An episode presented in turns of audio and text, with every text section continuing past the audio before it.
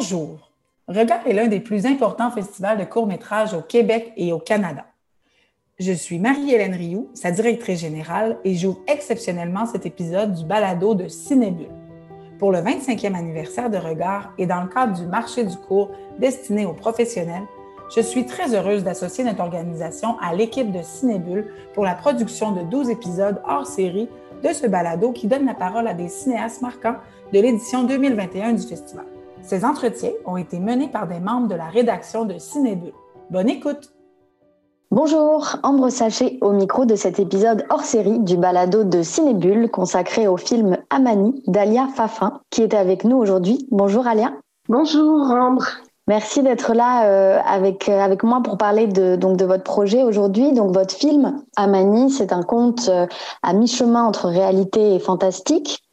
Où donc on parle d'un narrateur mystérieux qui nous raconte l'histoire d'Amani, un jeune garçon passionné par la danse. Moi, une des premières questions que j'avais envie donc de poser, c'est un film assez silencieux, malgré la voix du, du narrateur qui ne tombe pas dans la surexplication. C'est ça que, que j'ai beaucoup aimé souvent avec les, les narrations euh, en voix off. On, on, surexplique tout le temps un petit peu euh, et vous donnez une grande place ici à l'image et au mouvement dans le film. Est-ce que vous aviez toujours eu en tête un film dont l'approche serait euh, subtile, décalée ou peut-être suggérée? Oui, euh, j'aime ça en fait, euh, garder, euh, éviter d'être trop dans l'explicatif, laisser le spectateur se faire sa propre idée par rapport au visuel et laisser le visuel parler en fait. J'aime vraiment mettre en avant le visuel et utiliser les dialogues ou la voix off vraiment juste pour appuyer le sujet. Est-ce que c'était justement quelque chose que vous ne voyiez pas euh, ailleurs ou dans ce que vous consommiez peut-être comme référence euh, pour trouver, enfin en tout cas pour votre sujet de, base de scénario et que vous aviez envie de, raconter différemment peut-être? Oui, ben, je pense que c'est ma sensibilité aussi parce que je pense que je suis partie de cette histoire à partir d'un événement que j'ai vécu quand j'étais jeune. C'était par rapport, euh, je vivais en Afrique et à l'âge de, euh, de 9 ans, j'ai vécu, je vivais au Burundi et puis j'ai vécu un événement qui m'a vraiment marqué. Et euh, j'ai voulu raconter qui était en fait l'impuissance. Et ça m'a marqué après dans mes expériences de vie, à travers euh, mes intérêts, mes, euh, mes choix en fait euh, dans la vie. Et j'ai voulu vraiment raconter cette histoire de ce point de vue-là en me basant sur mon impuissance que j'ai sentie tout au cours de ma vie. Et je trouvais que pour parler de l'impuissance, c'était important de rester dans un dans le visuel et c'est pour ça que j'ai choisi le narrateur. Je voulais que on reste avec le narrateur, qu'on soit fixe de son point de vue. Euh, par exemple, par rapport à mon choix cinématographique, j'ai décidé de tout filmer à travers les yeux du narrateur. On est dans quelque chose de très statique qui rend le film extrêmement contemplatif. Et ce côté contemplatif, justement, que je trouvais très lyrique et euh, pour moi, c'était la meilleure manière de parler de mon sujet. Euh, et les événements sont toujours évoqués, jamais euh, montrés, en tout cas euh, face caméra, et on part du point de vue d'un enfant, euh, donc on se concentre sur son regard. Est-ce que vous aviez envie de parler des conséquences du propos du film sur ceux qui souvent ne peuvent pas l'exprimer? C'est vrai que l'enfance, il y a un peu le côté, en tant qu'enfant, on n'a peut-être pas les outils pour, pour parler des choses qu'on vit. Et justement, oui, parce que je me suis basée sur... Euh, parce que, en fait, la thématique du film, c'est la perte de l'innocence pour un enfant. Puis j'ai utilisé la danse pour en parler parce que je trouvais que c'était un moyen pour un enfant de s'exprimer et d'exprimer ses émotions à travers le corps et de pas être juste euh, dans le dialogue parce que les enfants c'est pas facile d'exprimer ses émotions avec des mots euh, et la danse a ce potentiel et utilisé à travers le monde pour permettre euh, une certaine thérapie ou euh, donc euh, pour moi ça m'a paru comme une évidence d'utiliser vraiment la danse, les visuels et non les dialogues vraiment pour pour exprimer ce pour parler de ce sujet-là que malheureusement je peux pas parler parce que sinon je vais voler le punch là. Bah justement, je vais peut-être rebondir sur la danse et la poésie puisque c'est vraiment un film très poétique et métaphorique et la poésie des mouvements donc et la danse prennent une grande place. Comment vous avez travaillé avec euh, les chorégraphes pour faire transparaître des choses qui effectivement sont un peu innommables entre guillemets? Je suis passionnée par la danse moi-même et euh, j'ai toujours trouvé ça, euh, surtout la danse contemporaine, qu'il y avait quelque chose d'extrêmement poétique à voir une personne s'exprimer à travers la danse. Et donc j'ai travaillé avec un chorégraphe parce que le film est tourné au Tchad et euh, j'ai rencontré un chorégraphe tchadien qui s'appelle Taïgé Ahmed. Et euh, je lui ai parlé du projet, puis il était extrêmement partant. Il a l'habitude de travailler sur euh, avec des jeunes pour justement les aider à exprimer leurs émotions dans le côté thérapeutique aussi de la danse. Donc on a travaillé ensemble pendant un mois avec l'acteur principal, Emayo, un petit garçon euh, plein d'énergie et vraiment fantastique à l'écran. Euh, il m'a, il m'a bluffé euh, vraiment. Et donc on a travaillé pendant un, mois pour créer des chorégraphies qui pouvaient être le plus naturelles possible pour un enfant et qui, et qui lui permettait d'exprimer l'évolution de son état d'esprit à travers le film. Donc ça a été vraiment un travail avec le chorégraphe, mais aussi avec l'acteur principal. Alors justement, avec le jeune acteur qui est un enfant lui aussi, euh, est-ce qu'il y a des choses que vous avez dites ou que vous l'avez laissé peut-être ressentir sur le tournage? Oui, c'est sûr que pour lui, la thématique du film le touchait beaucoup parce que c'est une réalité qui existe beaucoup en Afrique, mais pas seulement. Ça aussi, c'est un point, un point que j'aurais voulu, euh, que, je voudrais, euh, je voudrais en parler, c'est que je pense que la perte de l'innocence, c'est pas seulement euh, là je l'ai je l'ai tourné en Afrique, mais c'est un sujet qui existe partout dans le monde et c'est une problématique qui touche des enfants à travers le monde.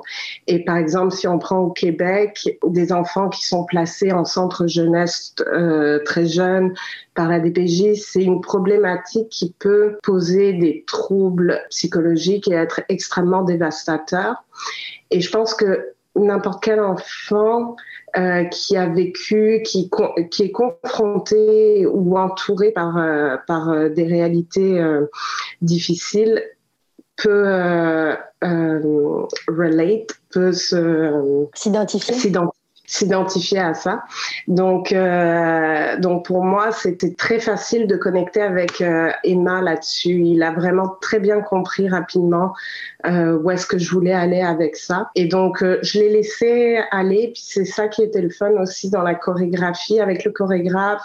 On laissait, on lui donnait quelques indications, puis on laissait voir qu'est-ce que lui avait envie d'amener dans la que ça soit dans la joie de vivre de l'insouciance de l'enfance parce que tout le début du film on est dans cette espèce d'insouciance et il a vraiment réussi à amener ça et après progressivement on bascule dans la perte de l'innocence et je trouve qu'il a très bien compris cette évolution. Oui, pour mettre une partie de lui aussi, j'imagine, dans, dans ce film.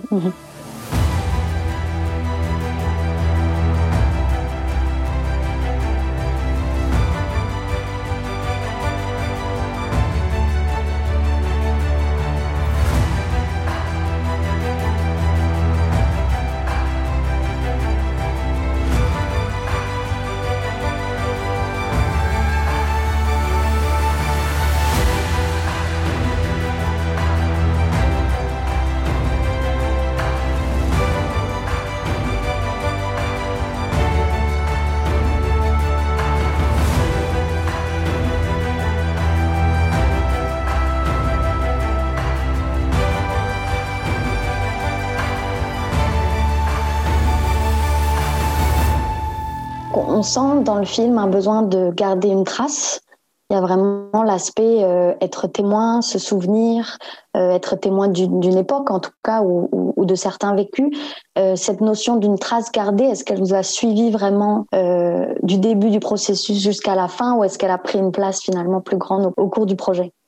Le sentiment d'impuissance que j'ai vécu quand j'étais jeune, c'était vraiment ça, c'est de de savoir, j'étais j'observais et euh, en tant qu'observateur, comme le narrateur, j'observais la situation. Et d'être dans l'observation, on se rend compte que on a besoin que les choses se sachent. En fait, on se sent tellement impuissant, on a besoin d'en parler. On a un besoin d'agir, mais on ne sait pas comment. Et je pense que tout au long de ma vie, c'est ce que j'ai ressenti. Puis à travers, quand j'ai écrit le scénario de ce film, c'était vraiment ça ce besoin de parler, de, de montrer que ces situations-là sont pas anodines et que ces enfants ont un visage. Je voulais vraiment mettre un visage sur ces enfants-là la, perte d'insouciance, la perte de l'innocence, c'est extrêmement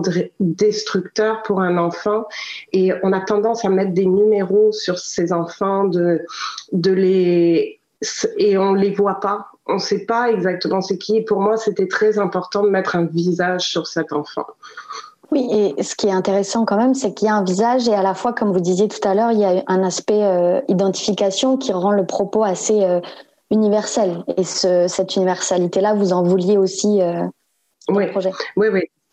C'est pour moi, euh, c'est un, un film que, oui, j'ai tourné en Afrique, mais qui, qui aurait pu être réalisé n'importe où. Puis c'est ça aussi, en tant que québécoise, j'ai vraiment eu ce feeling que j'ai pas eu une vie conventionnelle. J'ai eu une vie où j'ai euh, j'ai beaucoup voyagé, je suis née, j'ai grandi en Afrique et, euh, et j'ai vécu des expériences de vie que tout le monde n'a pas eu l'opportunité de vivre. Et je trouvais ça important de partager ça avec le public québécois, d'être capable de montrer que cette diversité que j'ai eu la chance d'avoir, elle est extrêmement enrichissante en fait pour le cinéma québécois donc pour moi, c'était vraiment un projet qui me tenait tellement à cœur, puis en tout cas. Et oui, donc j'imagine que c'est une idée qui vous a suivi sur plusieurs années, forcément, entre, entre l'idée et puis la concrétisation de cette idée. Oui, ça a été un long processus, vraiment, euh, entre la scénarisation jusqu'à la post-production, ça a été un projet d'au moins six années.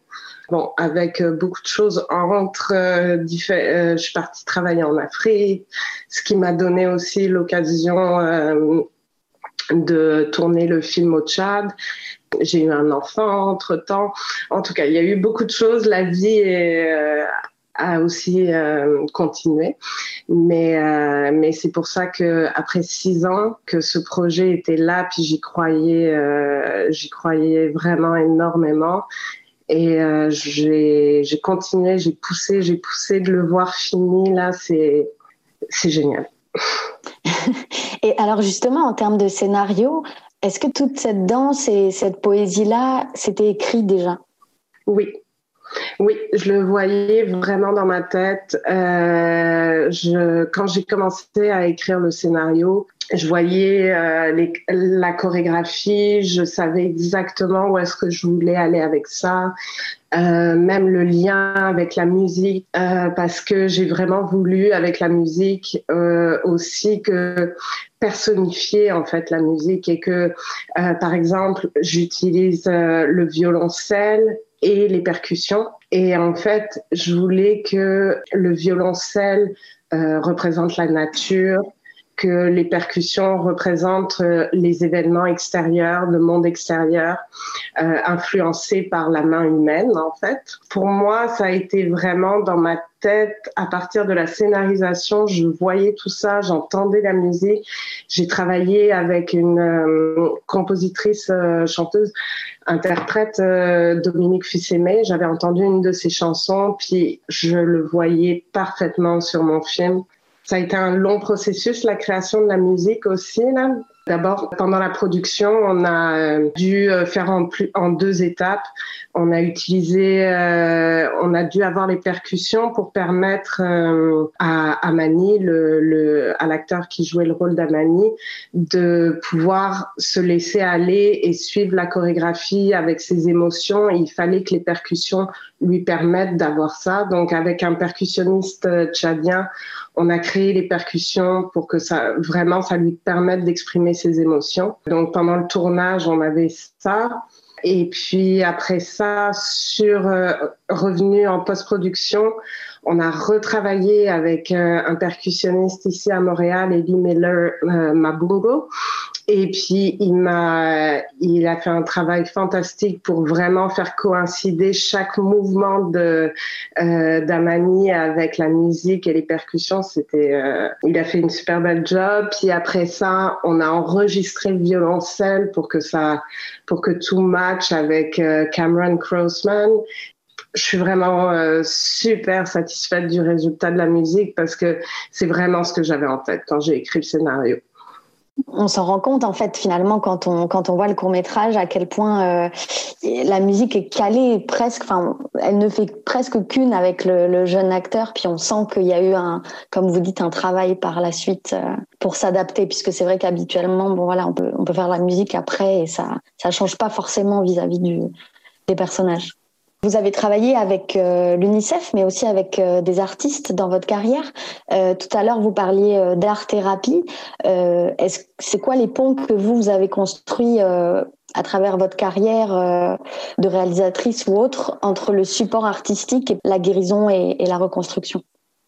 Ce que je me suis rendu compte à travers ma carrière, ça a vraiment été un processus en fait. Euh, c'est que j'ai toujours été, euh, j'ai toujours eu une tendance à vouloir m'engager. Pour moi, la réalisation, euh, ça m'a paru un peu comme une évidence parce que c'était une manière pour moi de m'engager. Et donc, par rapport à des thématiques qui me touchaient et tout ça, et vraiment, je me suis rendu compte que j'avais une capacité à créer des visuels, à raconter des histoires, et ça me permettait d'avoir euh, de m'exprimer sur des choses qui me portaient, qui me tenaient à cœur petit à petit, euh, j'ai fait mes marques et tout ça. Puis euh, j'ai évolué dans ma carrière beaucoup par rapport à ça. J'ai fait des vidéoclips. Après ça, euh, j'ai été euh, plus euh, je faisais des vidéos promotionnelles pour des artistes aussi parce que euh, j'adore collaborer avec d'autres artistes et essayer de mettre en valeur leur travail. Et donc après ça, quand je suis partie, j'avais envie de m'engager aussi dans des projets en Afrique. Et là, je suis partie travailler pour UNICEF et euh, j'ai eu la possibilité de créer des vidéos pour promouvoir le travail d'UNICEF sur le terrain. Et euh, pour moi, ça a vraiment été une manière de m'engager aussi par rapport à des problématiques qui me tenaient, euh, qui me tenaient à cœur de par mon vécu et, euh, de montrer que des problématiques qu'on n'est pas forcément sensibilisé ici, qu'on connaît pas forcément, sont extrêmement c'est nécessaire d'en parler, puis c'est nécessaire de mettre un visuel dessus parce que malheureusement, quand on regarde les nouvelles, on voit, je suis quelqu'un qui m'intéresse beaucoup à, l'actualité et tout ça, puis quand on regarde les nouvelles, on a tendance à voir euh, euh, les informations à l'extérieur euh, du Canada, puis mais ça reste extrêmement des chiffres, des on se on s'intéresse pas réellement euh, à chaque euh, à chaque histoire. Et pour moi, travailler pour UNICEF, ça a été l'occasion de m'intéresser à chaque histoire, de rencontrer les gens, de parler avec eux, de comprendre c'était quoi la dynamique et de créer aussi des, des projets avec des jeunes. Par exemple, j'ai travaillé dans des camps de réfugiés avec des jeunes pour leur donner la parole, leur permettre de s'exprimer à travers la vidéo, à travers. Et pour moi, ça a été extrêmement formateur, puis valorisant aussi parce que j'avais besoin de sentir que je faisais quelque chose qui, qui permettait d'exprimer des choses, que là, je donnais la parole à des jeunes qui vivent dans des conditions euh, qui font aucun sens et qui ont besoin en fait euh, qu'on les écoute. Donc euh, pour moi, la réalisation puis euh, le cinéma, c'est vraiment de ce point de vue-là que je l'ai toujours vu. je sais pas si vraiment c'est de l'art thérapie ou si c'est si c'est vraiment juste une option pour moi de donner la, la parole à des personnes qui n'ont pas une voix normalement. Oui, donc finalement, de l'art, euh, en tout cas, votre perception de l'art, c'est un art engagé et utile. Mhm. Oui. Parfait. Ben, merci beaucoup. En tout cas, un grand, grand merci, Alia Favin, d'être venue euh, parler à notre micro. Merci beaucoup. Merci beaucoup. Hein. Merci, de m'avoir reçu. Merci. On vous souhaite euh, bonne chance pour la suite de vos projets. C'était Ambre Sachet au micro du balado de Cinébule. À très bientôt. C'est ainsi que se termine cet épisode spécial du balado de Cinébule. En plus de leur présentation à regard au Saguenay du 7 au 13 juin, les films abordés dans ces hors-séries seront proposés du 14 au 27 juin sur la plateforme Regard en ligne. Au coût de 30 le passeport donnera accès à l'ensemble de la programmation de la 25e édition du festival, soit plus de 150 courts-métrages. Merci à l'équipe de Regard pour ce partenariat qui nous aura permis de faire entendre 12 cinéastes très talentueux. Et merci aux collègues de la rédaction qui ont réalisé ces entretiens. La revue Cinébule est publiée par l'Association des cinémas parallèles du Québec et est soutenue par les Conseils des arts du Canada, du Québec et de Montréal. Thème musical de ce balado, Georges Dimitrov. Assistance technique à la post-production, Alain Vallière. J'ai coordonné et réalisé cet épisode. Mon nom est Éric Perron. Je vous remercie d'avoir été à l'écoute. Bon cinéma.